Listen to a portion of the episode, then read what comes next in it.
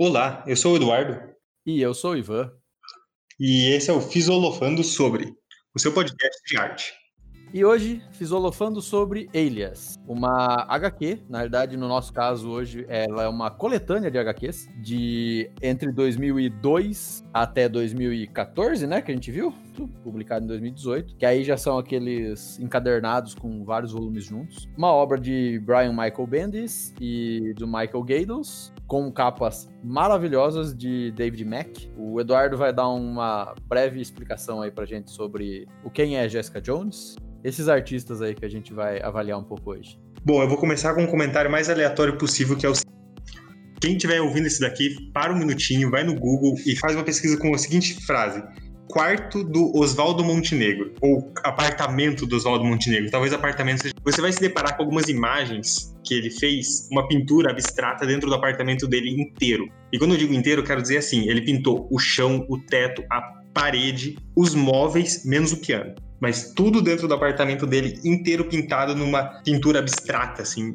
É assim, chega a ser claustrofóbico estar dentro daquele ambiente. E quando questionaram ele por que ele fez aquilo, ele queria se sentir, quando ele estivesse dentro de casa, como se ele estivesse dentro de uma obra de arte. E pensando na ideia desse cara, eu vou falar para vocês. Eu queria que o David Mack pintasse o meu apartamento, cara. Porque é fantástico o que esse cara faz nessas capas do, dessa coleção da Alias. Ilhas, desculpa. É, é formidável, assim, uma capa, é, é, uma arte meio... Eu vou me arriscar em dizer que é uma aquarela, uma ideia aquarelada, assim, e é, é muito bonito, assim. Eu queria que ele tivesse feito o gibi inteiro. Infelizmente, ele só fez as capas e todas as partes especiais dentro do, do gibi. Eu acho que eram capas especiais da, das HQs, não eram, não? Essas outras que aparecem no meio do caminho. E as páginas especiais, claro. Mas tem umas páginas que eu acho que eram capas alternativas, viu? Eu acho que também, mas eu acho que na publicação original americana, as capas todas eram dele. Hum, entendi. Mas assim, a arte do Michael Gaydos, que é quem faz todo o, o, desenho, também é bem é muito bonito e tal. E mas principalmente o colorista, é, que é o Hollingsworth. Não lembro qual é o primeiro nome dele agora. Acho que é Matt. É, também, cara, é um cara que, assim, eu li os, os que ele fez, eu li Fim dos Tempos, do Demolidor, as edições do Punisher do, do, da Marvel Max também. E assim, são. Eles pegaram uma equipe de primeira, assim, para fazer o negócio. O Bendis não tem o que dizer, assim. Eu sou fã de carteirinha do cara. Basicamente, metade da minha coleção de gibi foi tudo ele que escreveu, entre Os Vingadores, Jessica Jones, algumas coisas do Demolidor. Que basicamente, assim, eu sei que no que o cara toca, o negócio sai bem feito, assim sei lá, 20 anos que o cara é, escreveu pra Marvel, agora tem um, um, contrato com a DC e tal. É um profissional de um calibre sinistro, assim. Eu gosto bastante dele, principalmente porque eu acho que ele dá um, um efeito muito mais introspectivo pros personagens dele. Porque é, geralmente é uma, era uma coisa que eu sentia um pouco quando eu lia é, os gibis de modo geral, assim, por exemplo, você vai ler uma revista dos Vingadores, uma coisa assim, parece que são entidades extremamente longe de você que às vezes fica até difícil criar um vínculo com o personagem, né? Você criar uma identificação com o personagem porque é uma coisa muito distante da gente. Talvez seja por isso que o Batman e o Homem-Aranha sejam as revistas mais vendidas, porque é muito mais fácil você se identificar com eles que são, são personagens mais humanos, vamos dizer assim, né? Uhum. Sim, sim, são personagens que a gente tem um pouco mais de é mais palpável a realidade deles que a nossa, apesar de superpoderes, de dificuldades uh, fora do planeta e coisas do gênero, eles ainda são bastante mundanos no que tem de dificuldades como aluguel, trabalho, a contato interpessoal e, enfim, relacionamentos. É, é, eles são muito mais pé no chão, vamos dizer assim, para a gente poder se identificar e acabar gostando mais deles, né? Com certeza. E assim, esse é exatamente o que você disse agora, é o ponto que essa revista brilha. É, só para informação, então, ele é a revista que introduz é, a criação da personagem Jessica Jones vem nessa revista, uma criação do Bendis junto com o Gaydos, os desenhos e o, a, a, personalidade dela, e ela já é inserida como uma personagem que foi vingadora. Não, ela não é, vocês entenderam certo, ela foi vingadora. E ela saiu fora porque ela não quer mais ser super-heroína, ela só quer ter tipo, uma vida dela, e daí ela monta uma empresa de investigações particulares, mas tudo que acontece sempre está envolvendo gente super poderosa em torno dela, mesmo ela querendo fugir desse, desse meio, né? E assim, é uma personagem que você vê, ela é extremamente depressiva, ela é alcoólatra, ela é autodestrutiva, o que para ela que tem superpoderes é muito engraçado, porque ela senta e bebe, bebe, bebe e ela quase nunca consegue realmente ficar bêbada. É, não, e no, no dia seguinte tá tudo bem de novo, né? Tipo, nada. É um autodestrutivo que tem uma outra personalidade, né? É um outro nível de autodestruição. E eu acho que é isso, por exemplo, quando eu li os gibis dos Novos Vingadores, apesar de ser uma história de Novos Vingadores, estão combatendo, sei lá, uma invasão secreta dos Skrull lá. O Luke Cage, ele tá preocupado com a filha dele também, sabe? Tem umas coisas desse gênero, assim, muito mais humano, assim. E eu acho que essa é onde o cara brilha e é por isso que eu gostei tanto de ler as histórias dele. Mas enfim, a Jessica Jones, como eu já falei, é alguns pontos da personalidade dela, ela ganhou superpoderes quando, num acidente de carro dos que estavam os pais dela, ela entra com contato com algum material radioativo, mais ou menos a mesma ideia do Demolidor. Na verdade, sempre tem essas explicações que para mim assim tanto faz quanto tanto fez não importa não, não para mim não chega a ser relevante de onde veio o negócio o que eles fazem com isso depois né uhum. é na, na série na série eu, eu não me recordo na, na série da Netflix eu acho que nem chega a falar não foi alguma coisa de laboratório não foi experimento com ela acho que na série da Netflix alguma coisa assim não lembro. Então, não sei se, Mas eu, tô, eu não sei se eu tô misturando as, as séries. Não, tem, tem um lance desse na série, mas eu não lembro se ela tá envolvida também. Ah, pode crer. Tá, eu acho que ela tá investigando alguma outra menina que passou por isso, né? Exatamente. Ah, pode crer. Talvez eu esteja só misturando as coisas. Ah, foi bom você ter tocado nesse assunto. Eu ia já comentar a série do Netflix da Jessica Jones. Eu acho que a primeira temporada que conta a história do Killgrave é extraordinariamente a melhor série da Marvel da Netflix e melhor temporada também, assim, é muito legal, porque o Killgrave ou o Homem Púrpura, ele é um vilão excelente, cara. É um vilão, assim, que vários questionamentos que ele põe, em alguns momentos você, você se questiona sobre se eu tivesse os mesmos poderes que ele, eu não seria um vilão também? E realmente, se você pensar que o que você fala as pessoas fazem, é sinistro, né? Não, é, eu, eu acho que o Grave pode ser um episódio à parte pra gente conversar, porque é, é uma pegada completamente tipo, se você crescesse com esse nível de poder, você provavelmente nunca nem saberia o que é errado. Com certeza. Nossa, isso com certeza vai ser um episódio. Não, é, o, o Grave dá pra gente fazer um, um episódio exclusivo, só para discutir, tipo, algumas frases pontuais, algumas, algumas considerações de como funciona todo o poder e, e a mecânica social que ele cria, sem contar ainda toda a problemática, tipo, que tem gente que continua influenciada pelo poder dele, mesmo depois que ele já desapareceu por anos. Então, tipo, é um bagulho muito pesado. É, é outra, outra pegada. E eu concordo. Eu acho que a, a, primeira temporada da Jessica Jones é, de longe, a melhor série que a Marvel fez até agora. Apesar que eu ainda não assisti WandaVision. E conta com Marvel. Né? Conta com o Marvel. É, com certeza. É, por isso, que eu me, por isso que eu me ative a Netflix. Que eu sei que ali eu, li, eu assisti tudo que tinha para assistir. Punisher é bem bom também. A primeira. Por sinal.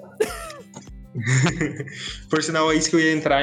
É uma coisa importante para quem leu Elias, com certeza sabe disso, mas se alguém não leu, já vou dar a informação. Ela é a revista da na editora que eles chamavam na época de Marvel Max, que significa o quê? Era conteúdo adulto. Então, inclusive na, na, no verso da capa vem escrito desaconselhável para menores de 18 anos. E de fato, porque na primeira página da primeira revista, a primeiro balão que você vê tá escrito caralho, porra, puta que pariu. É isso que tá escrito na primeira página do negócio, entendeu? Pra, pra já tirar as pessoas erradas do, do conteúdo. Exatamente. Então é. O conteúdo é muito mais pesado. Além disso, a linguagem é mais explícita. Não tem aqueles palavrão com, com forma de hashtag e caveirinha. e caveirinha e etc, né? Não tem aquela coisa assim.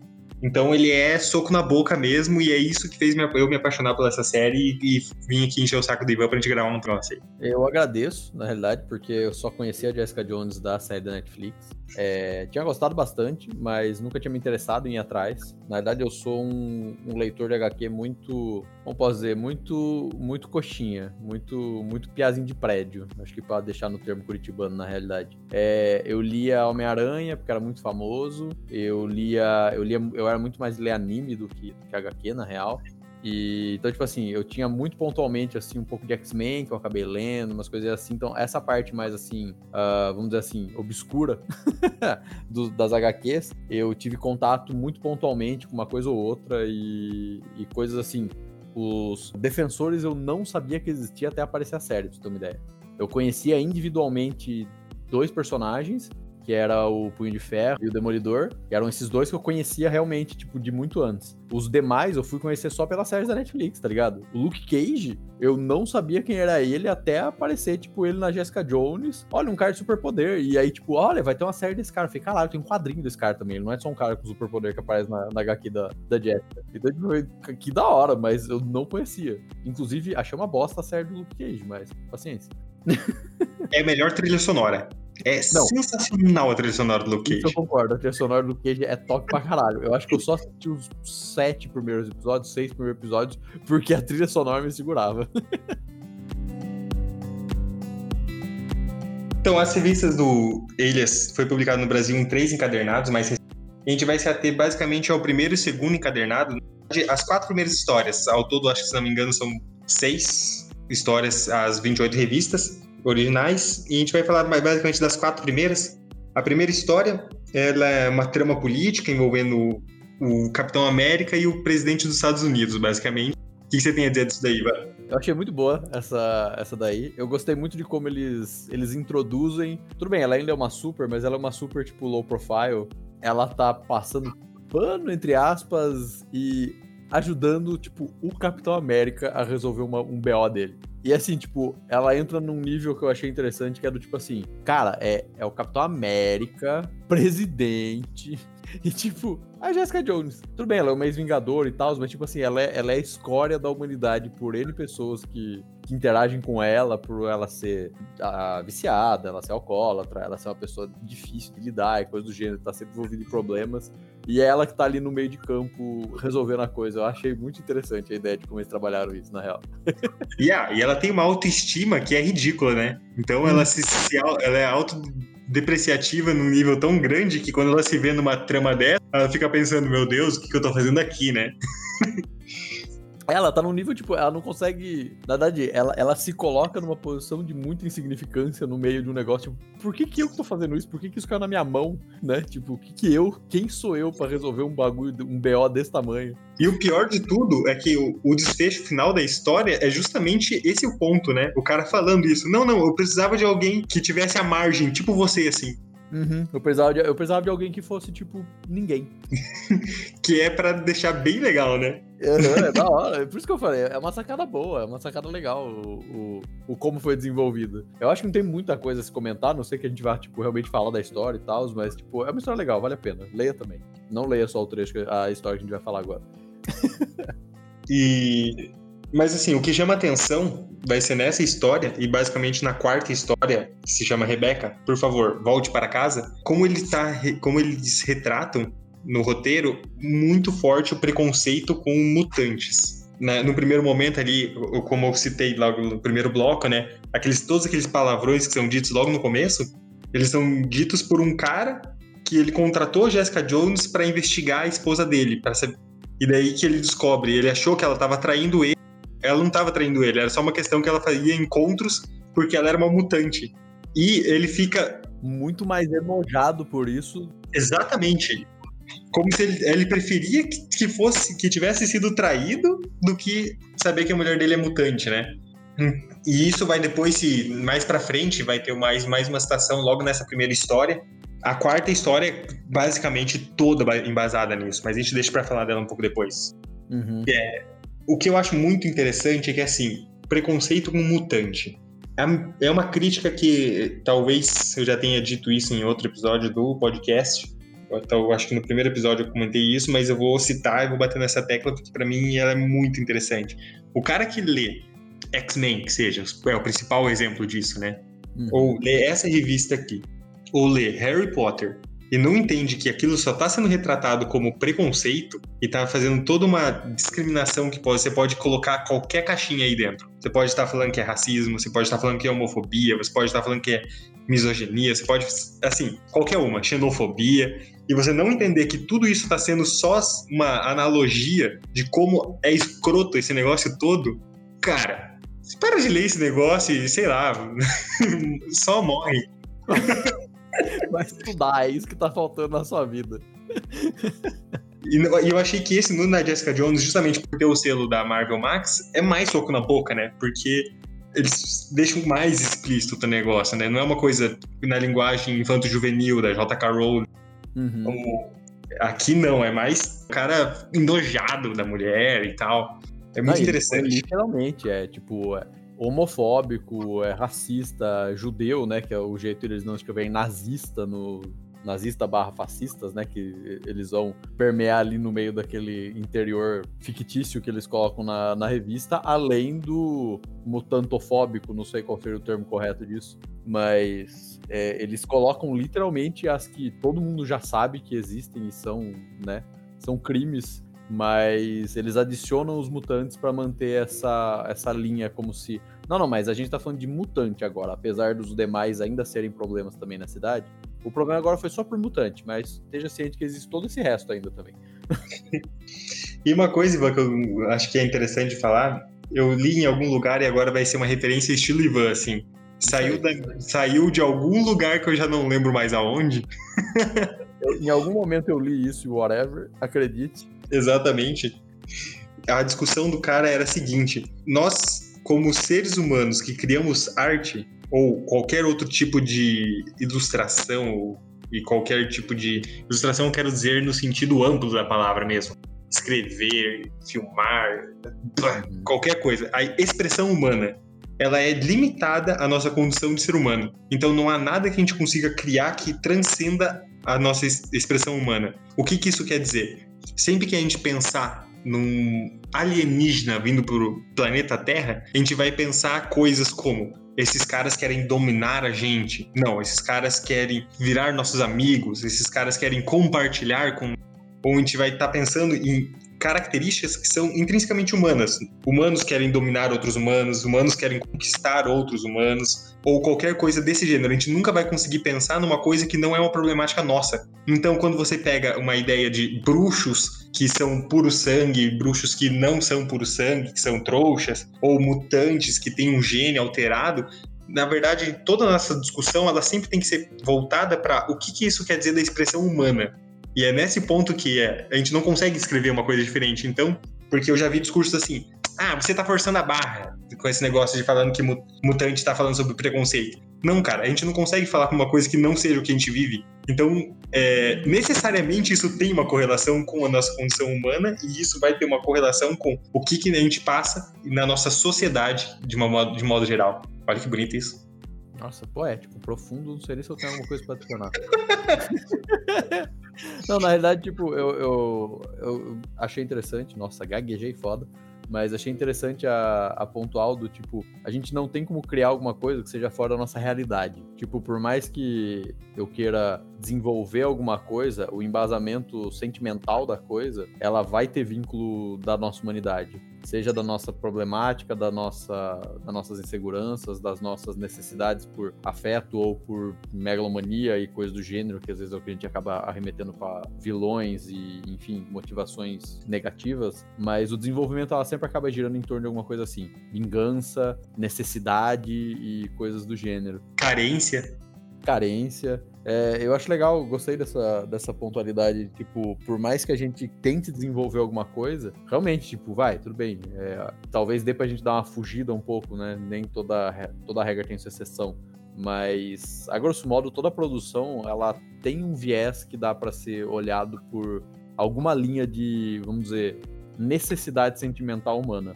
Seja ela pela, por qualquer um desses sentimentos que a gente já falou, carência, vingança, né, tipo necessidade, enfim, afeto e coisas do gênero, mas por mais que ela tenha sempre esse, esse viés, eu, eu entendo, acho que a galera um pouco do, ah, mas você tá forçando a barra, né, e não sei o que, blá blá blá, e não precisa disso. Uh, ok, você quer curtir o seu, seu filme, sua HQ, sua animação e etc de um jeito isentão, vamos dizer assim, entre aspas, ok, mas guarda para você, deixa a discussão acontecer, porque todo meio de arte eu acho que é interessante levar para algum tipo de discussão. Afinal de contas, também é por isso que a gente tá aqui, né? Com certeza. E só para concluir esse pensamento, é por isso que a frase pensar fora da caixa não faz sentido nenhum. A gente nunca vai poder pensar fora da caixa porque tá dentro da caixa. Não, mas eu acho que é generalizar demais. Calma. Existem caixas dentro de caixas aí. Tem gente que tá numa caixinha de relógio e podia estar tá pensando numa caixa de uma geladeira, pelo menos, né? Vamos lá. Pode ser. Não generalize nem. Como é que é? Não generalize nem, nem particularize. Mas às vezes parece um papo de coach, né? Com certeza, só, só pode ser. Qualquer coisa que não tem conclusão alguma é papo de coach, poxa. Trabalha enquanto eles dormem, mano. Então, eu acho que da primeira história, basicamente era isso que eu queria dizer. Você quer acrescentar alguma coisa? Senão passamos para a segunda história. Não, acho que podemos ir para a segunda história porque ela tem, ela tem alguns desfechos bem legais. Bem legais. Então comente. Avançando agora para história acho que de mais, mais impacto no tema preconceito que a gente está tratando, que é a da Rebeca volte para casa. Eu queria pontuar inicialmente que eu acho que é uma, é uma história tão, tão pontual que, tipo assim, se você ler ela inteira, prestar um pouco de atenção, você percebe que a Jessica Jones não faz diferença alguma na história. a história inteira vai. Acho que a única coisa é que talvez a Rebecca não voltasse para casa. É a única coisa que ia ter essa diferença na história. E ela vai embora no final da história do mesmo jeito. Ela chega no final da história e já vai embora no final da história de novo. Então, tipo assim, a, a única coisa que a Jéssica fez foi isso. O resto da, da, da história inteira, ela só tá passando ali para nos trazer a informação, para nos trazer a história. É tipo assim, ela tá ali só porque a história acontece pra gente com ela, mas é aquela coisa você ser apresentado ao mundo por uma personagem que ainda não conhece o mundo. Então, se a gente for pensar aí tipo em filmes absurdamente famosos, o Avatar dos navios lá azul, como é que você conhece o mundo dos navios? Com um cara humano que vai para aquele planeta pela primeira vez e tá descobrindo tudo. E aí você acompanha esse cara conhecendo o planeta. Então você coloca o protagonista num ambiente que ele não conhece, nem nem você, e aí você conhece esse ambiente junto com ele. E a Jessica Jones é só isso. Ela é só o fio condutor de apresentar a história para o leitor. É muito, eu achei isso muito legal. A história tem pouquíssima diferença se ela estiver ou não na cidade, por exemplo. Podia ser só uma, uma HQ que mostrasse a história na cidade, o que aconteceu e etc, sem a, sem a Jéssica. E tudo ia acontecer exatamente como aconteceu. isso eu achei um negócio muito legal. O xerife Mas, ia se dar bem também, né? É, tem, tem pequeno ponto aí que eu acho que vale ressaltar. Não sei, você acha que o cara não ia morrer? Eu acho que ele ia morrer do mesmo jeito, o pai da menina. É, acho que ia morrer igual. É, eu também. Eu acho que ele ia morrer igual. Eu não acho que a Jéssica fez alguma diferença nisso. Então, eu fiquei tipo, mano, é, é exatamente isso. Ela foi lá pra, pra ter um, uma noite com o xerife e foi isso aí. Porque do resto, a história caminha igual. Caminharia exatamente daquele jeito para mim se ela não tivesse lá. E isso eu achei legal. Mas, a grosso modo, como já foi uma breve introduçãozinha, Rebeca, uma adolescente desaparecida. E a Jéssica chega na cidade da menina, e quando ela chega, fala, começa a conversar, ela vai fazendo uma investigação. Primeira coisa, ela vai visitar a mãe. Lá ela fala com a mãe, vê que a mãe é meio desconectada da filha, e ela suspeita do pai e tudo mais. Mas no meio da investigação, ela pega um, uma informação com uma jornalista da cidade que fala para ela ir para a igreja e prestar atenção. E ela vai, ela chega lá na igreja, na hora que ela entra, o pastor tá praticando o discurso de domingo, alguma coisa assim. E essa cena é muito bizarra e é pesada até tipo o que sai nesse texto, que é o que eu vou ler agora para vocês. E em toda a Bíblia não encontrei uma única menção à palavra mutação, o que não quer dizer que isso não exista, porque existe. Mas Deus criou o homem e a mulher e todos os animais que caminharam em pares para a arca de Noé, mas não criou mutantes. O homem criou mutantes. Mutantes são uma abominação trazida pela ganância do homem. Logo que ela entra na igreja e ela escuta esse papo, e assim, se você não viu nada de errado nessa, nessa, nesse pequeno trecho, não vou nem chamar de parábola, vai dar uma lida, vai estudar um pouco, porque você pode trocar mutantes aqui por qualquer, e eu acho que eu posso generalizar e dizer qualquer classe, grupo, uh, gênero, enfim, que sofre preconceito hoje em dia e colocar nesse texto e você vai entender como é que ele funciona. É instigar o ódio, instigar a aversão, o preconceito por dizer quem tá certo, quem tá errado. É um encarar a situação de uma forma muito estranha. E aí na hora que ela entra na igreja, ela escuta isso, é tipo assim, tenha noção que é uma cidade pequena. É, eles não falam que cidade que é, mas é uma cidade muito pequena, pelo, pelo como eles descrevem na, na HQ. E cidades pequenas têm o costume de ter uma influência religiosa muito mais forte na, na vida das pessoas. Então, inclusive, ao longo da revista, eles até falam, né, que a, a, essa pregação que o pastor faz, ela já instiga muito ódio, inclusive já causou a morte de uma criança que aparentemente nem foi confirmada que era mutante, não, não me recordo muito bem, que foi espancada até a morte e a cidade fez vista grossa. Passou batido, a família só fugiu da cidade e beleza. Não beleza, né? Mas enfim, é o que aconteceu na, na história. Então, tipo, na hora que ela entra e ela escuta isso, ela ainda discute com o padre. Ela fala, tipo, você realmente não vê o que, que você tá fazendo de errado, o que, que, o que, que você tá criando, né, com, essa, com esse seu discurso. Ai, e a resposta do cara, tipo, final, depois de uma discussão ali entre algumas, né? Tipo, você não consegue perceber que, a, que a, os mutantes são uma abominação e coisas do gênero. É, ele meio que finaliza com uma frase que é infelizmente muito usada hoje em dia, né? De, pelo menos essa ideia, que é você tem o direito de discordar. E a Jéssica meio que é, tipo, tá bom, né? Como é que eu vou como é que eu vou partir para não partir para agressividade, agressividade, né, física contra uma pessoa dessa nessa hora? Ela faz um. É o, é o argumento do não gosto, né? É, é tipo. É, mas é que eu não gosto. Não tem muito o que falar, né? É, você vai tipo, cara, não, não é isso. Não é isso. Não, não é questão de gostar ou não gostar. Tem, você pode não gostar de alface e não comer alface. Tipo, é uma coisa. Você pode ser vegano e pregar que isso é saudável e etc. Mas só porque você é vegano, você não pode pregar que você tem que matar as pessoas que comem carne. Tá uma leve diferença aí, que eu não sei se você percebe. então, tipo, essa distinção é, é, muito bizarra. E eles colocam, né, na HQ, essa, essa ideia do tipo, ah, mas tudo bem, você, pode, você pode pensar diferente de mim. Mas eu vou fazer desse jeito, porque eu acho que tá certo, e se eu acho que eu tô certo, eu tô certo. É muito negacionismo bizarro, né, em cima das coisas, que a gente fica incrédulo de ver, e apesar da gente saber o que acontece, né, também tem essa. É um negócio meio, tipo, devastador, na realidade, a forma com que a HQ transmite isso. A gente vê isso acontecendo, e eu gostaria de falar que isso acontece só no interior, mas a gente sabe que não é, isso é sei lá, uma doença que a gente tem na, intrínseca na sociedade, a, a negação de alguma coisa, ou simplesmente o mau caratismo protegido por esse, essa história de, né? Não, não, não. Eu entendo que você acha que eu tô errado, mas eu não acho que eu tô errado, então beleza. Então é meio pesado. E isso dá, isso dá uma dobra no estômago. Tipo, é, é um trecho assim que eu fui acompanhando assim, eu fui tipo, nossa, que que muita coisa errada em poucas páginas. E quando eu falo poucas páginas, é, é ridiculamente poucas páginas. Uma, duas, três, quatro, cinco páginas. São cinco meras páginas onde a, a moral, a decência vai, tipo, por água abaixo, assim, no nível. É, é, isso é uma pessoa influente.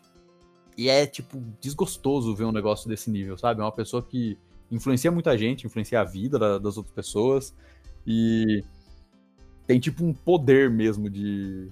É manipulativo na, na sociedade e ela tá usando desse jeito. E ela tem um impacto muito forte, tanto na história quanto na linha investigativa da Jéssica. Que eu acho que é mais o, uma parte aí que ela vê a pregação, né? Tipo, de contra mutantes e racismo e etc. Os boatos, né, de que a Rebecca é uma mutante. E aí isso cria já um, um certo, uma certa tendência na, no julgamento da Jéssica, que antes podia ser o pai, agora já tinham desmentido para ela, né? O xerife fala para ela que ela, ele acha que o pai não fez nada, que foi outra coisa, o pai pode ser um babaca, mas não era, não era a esse ponto. E aí ela automaticamente cria, pode ter sido o padre, ou o padre instigou alguma coisa a acontecer, e aí a coisa vai caminhando mais para um lado, o que está acontecendo, a coisa vai ficando pior, que ela encontra uma jornalista, e a jornalista fala que ela não acha que seja o padre, mas provavelmente tenha sido algum amigo de escola, porque, afinal de contas, a coisa é instigada na sociedade dessa forma. E aí tem uma belíssima parte na escola que o, eu acho que o Eduardo vai ter muito a comentar sobre isso. Ivan, por favor, leia é, o comentário. Só para dizer, a Jessica Jones ela tá contra essa menina e daí ela começa a investigar todo o entorno da, do convívio dela. Então ela vai conversar com as mães dessa menina. Essa mãe, ela é extremamente enfática em sugerir que o pai abusava sexualmente da filha e que ele maltratava ela. Quando o que faz a Jessica Jones sair dali e ir até a casa desse cara, logo que ele entra lá, ela é muito bem recebida, assim, calorosamente recebida por esse cara, a, a xingamentos e mais xingamentos tanto dela quanto da ex-mulher e tal. Começa e... com o que você quer, sua vaca, alguma coisa do gênero. Em torno disso. e, e, é um cara que você vê assim que ele tá. É, o discurso dele é muito. Eu senti assim. Triste, cara.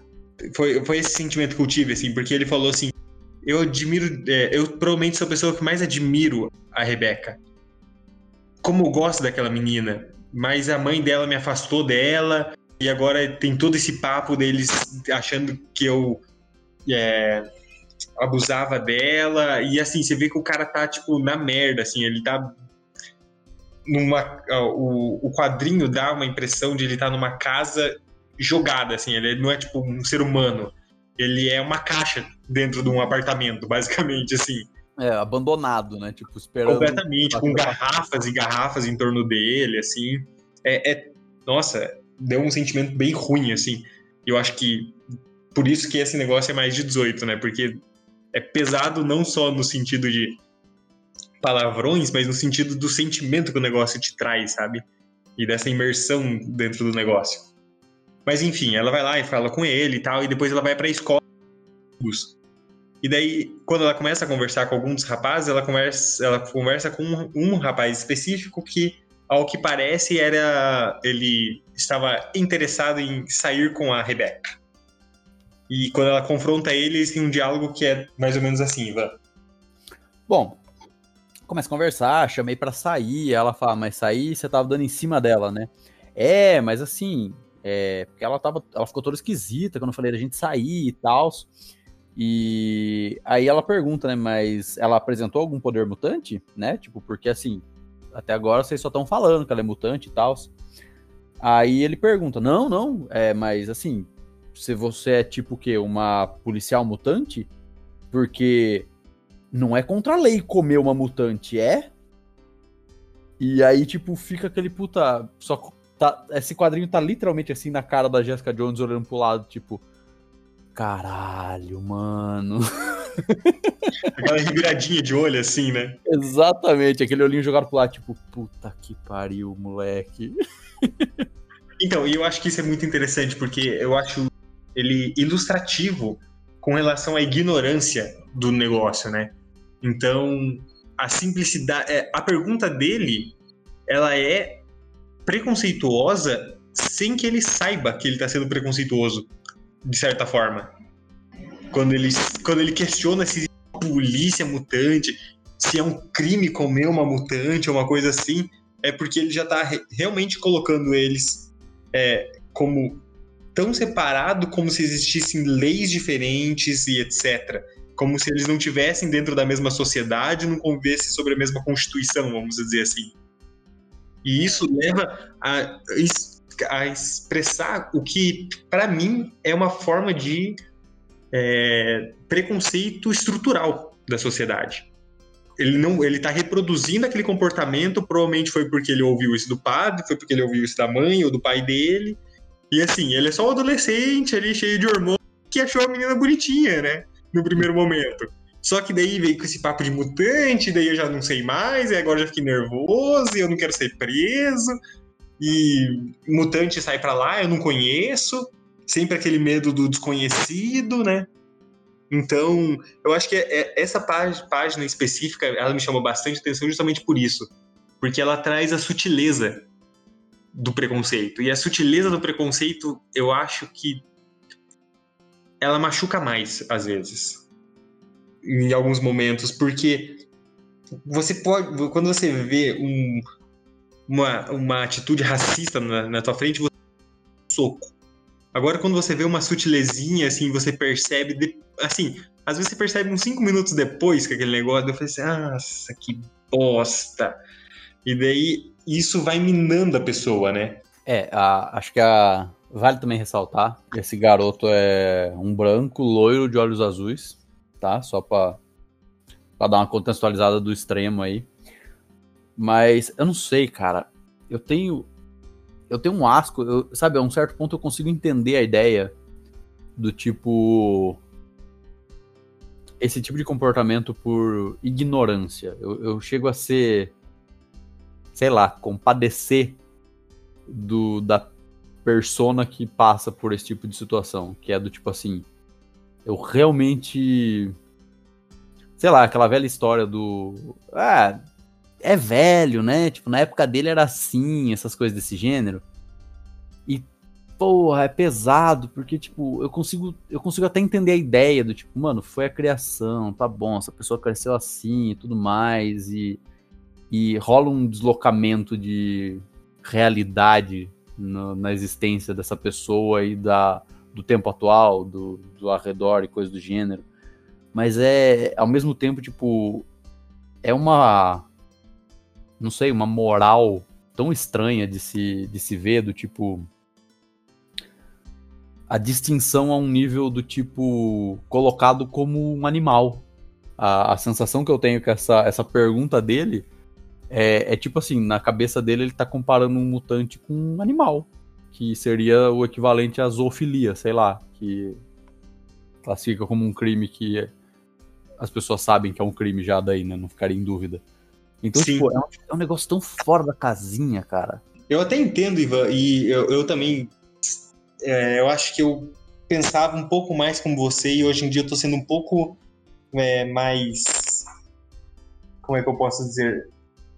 Menos tolerante com esse tipo de coisa, porque, pô, 2021, né, filho? Século 21, sabe? A gente tem muita informação, não é como se não passassem na televisão todo. Né, fantástico, acho que duas semanas atrás teve uma baita de uma reportagem falando sobre é, identificação de negros com só por uma foto e a galera indo presa e sendo indiciado oito, nove vezes porque ele tem uma cara parecida, sabe?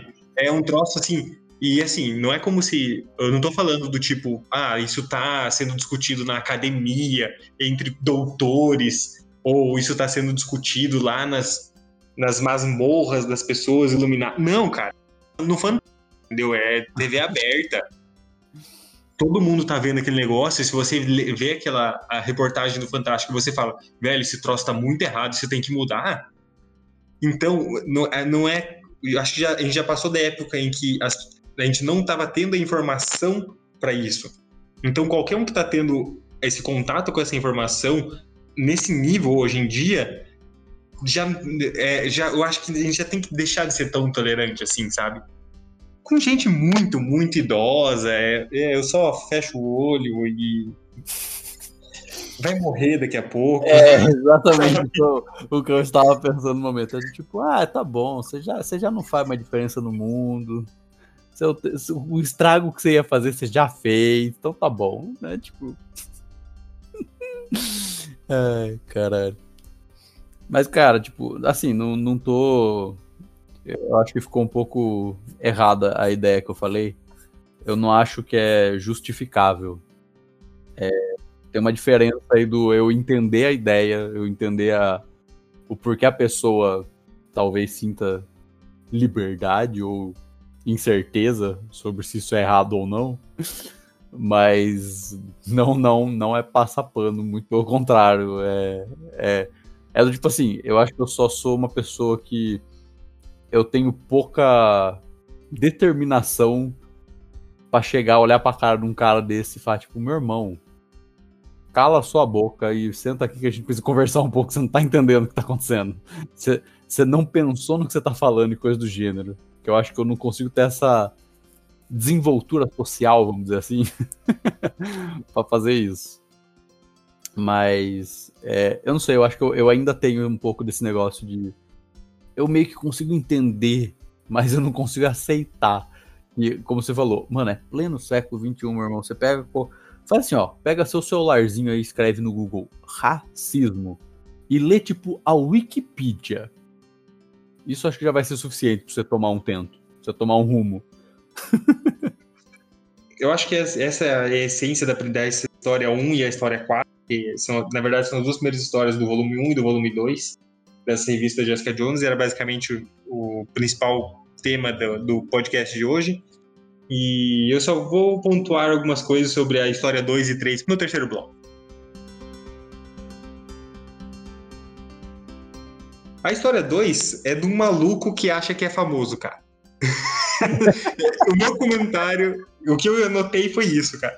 É, ele é um cara que se passa por outro cara. E essa é a melhor definição que eu posso fazer, falar sobre isso. Na verdade, assim, ele é um. Existe um, uma pessoa que se chama alguma coisa Jones também, Rick Jones. É, Rick Jones, é, que é uma pessoa que ela é dos super-heróis. E ele viveu altas histórias na invasão secreta, que é quando os alienígenas cru vêm para vêm a Terra e etc. E existe um outro cara que também se chama Rick Jones e ele começa a se passar pelo primeiro. E é muito interessante porque ele é tipo um cara aleatório que toca um violão na praça. Pô. E ele se, começa a se passar por uma pessoa famosa e importante. E ele convence a Jessica Jones disso. E a Jessica Jones começa a proteger ele e ela vai encher o saco do, dos Vingadores, assim. E o negócio vai ganhando uma proporção muito grande, até que um dia o Alfred. não é Alfred, é Jarvis.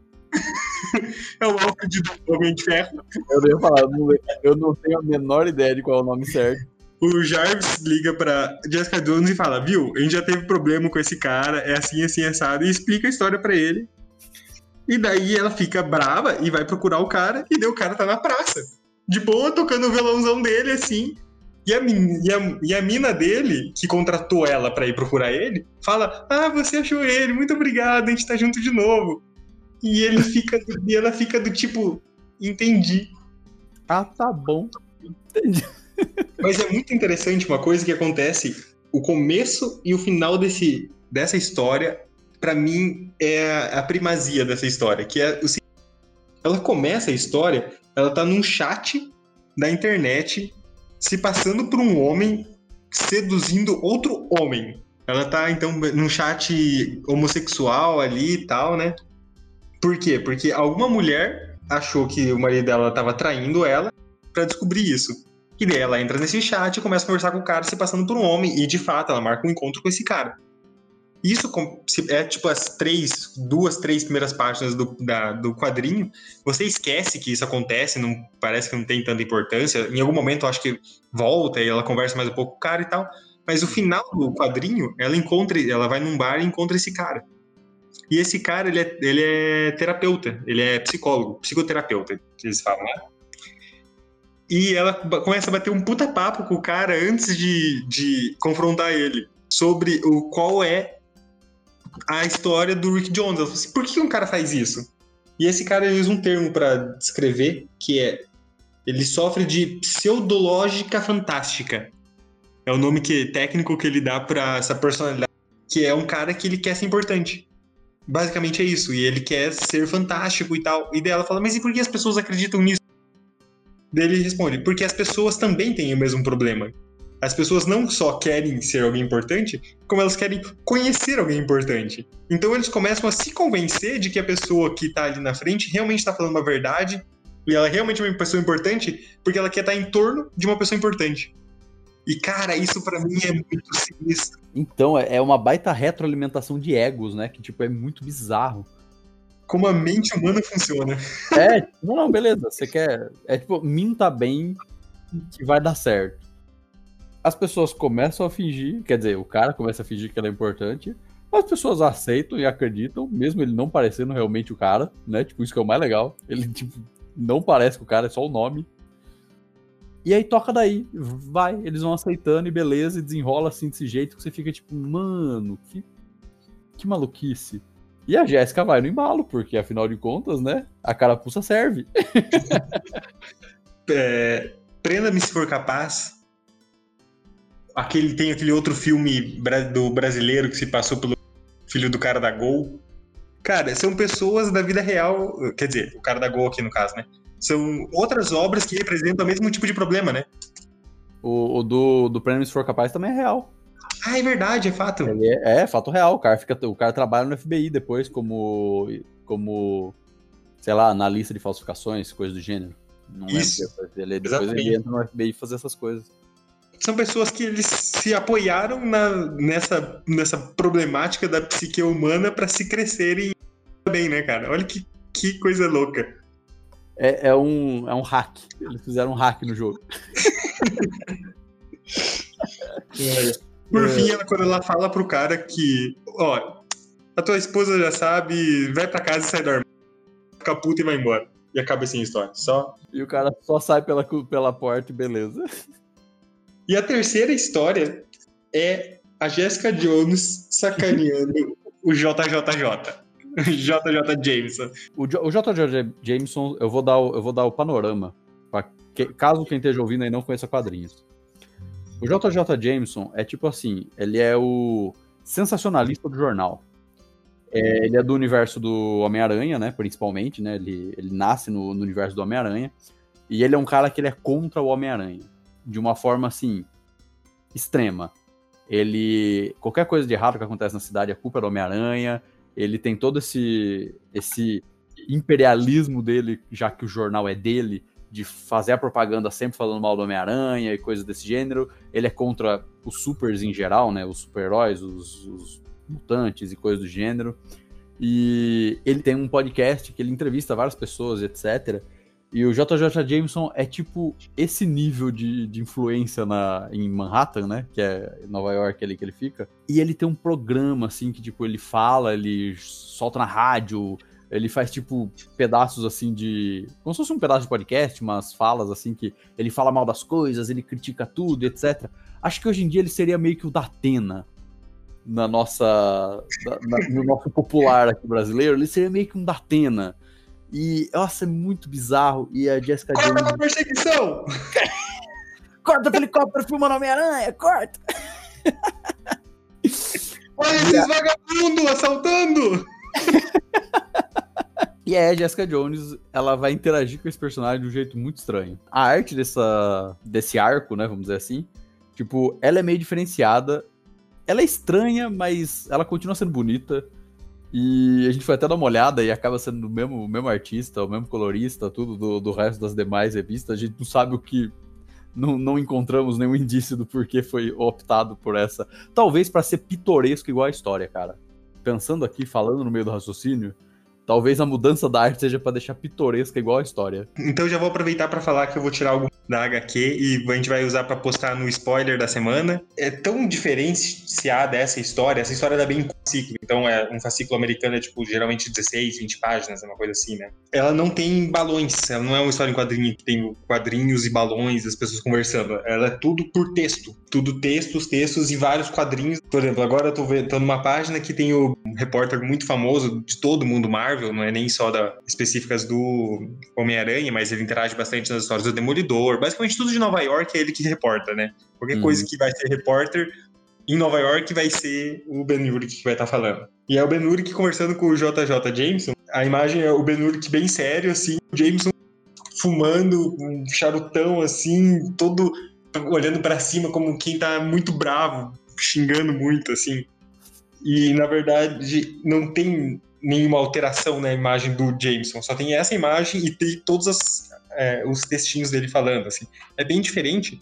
E a ideia dessa história é assim: o J. Jameson contrata a Jessica Jones pra Jessica Jones seguir o Homem-Aranha. Por quê? Porque ele chega e fala pra. É, ele é muito escroto, na verdade, na hora que ele contrata ela, falando do tipo: Ah, você que é uma super-heroína fracassada e tá precisando de dinheiro, assim, mas você tem contatos, você vai lá e descobre aí quem que é o Homem-Aranha traz para mim aqui uma prova aqui que eu vou publicar isso aqui e você vai ficar rica. Basicamente essa, ele contrata ele e assim, com um discurso que não é exatamente as palavras que eu usei, mas é muito perto disso. É bem escroto, assim.